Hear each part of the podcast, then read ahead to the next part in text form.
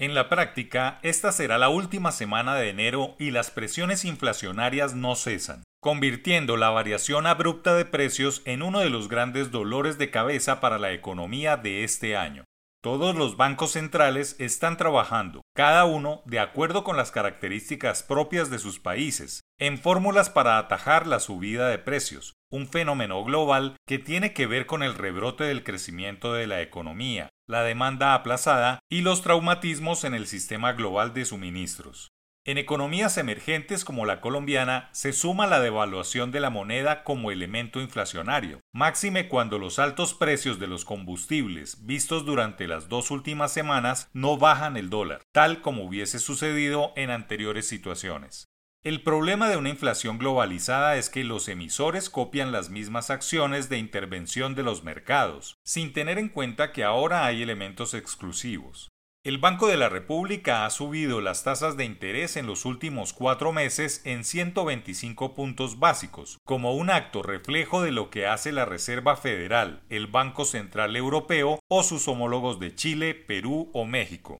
No hay otras herramientas novedosas distintas a elevar el costo del dinero con graves prejuicios para la financiación de las personas y las empresas. Está demostrado que países con incertidumbre política y económica sin grado de inversión no pueden aflojar su dinámica ni generar los empleos que vienen instalando en los distintos sectores y saber que esta variación de precios no es transitoria, como se decía, sino más duradera. Atajar la inflación con tasas altas puede llevar a un fenómeno de estanflación dado por la aceleración de la inflación, altas tasas de desempleo, poco crecimiento productivo de dinero caro y una larga incertidumbre. Los codirectores del Banco de la República y el Ministerio de Hacienda, que presiden la Junta, no pueden ser actores pasivos, solo conformarse a ver pasar los sucesos. Deben intervenir con otras herramientas, aplicar tiempos de acción y no actuar de manera refleja. Una tasa de interés de más de 3% con una inflación de 6% no pintan un buen panorama para un año en el que se pronostica crecer más de 4%. Si la inflación proyectada por el mismo emisor para este año es de 3,76%, las tasas no pueden subir casi a la par con esa cifra. Más aún, es impensable que al final del año esté cerca de 5,75%, tal como lo dice la banca especializada, en un año en el que están depositadas las esperanzas de bajar de 4 millones de personas los desempleados en Colombia.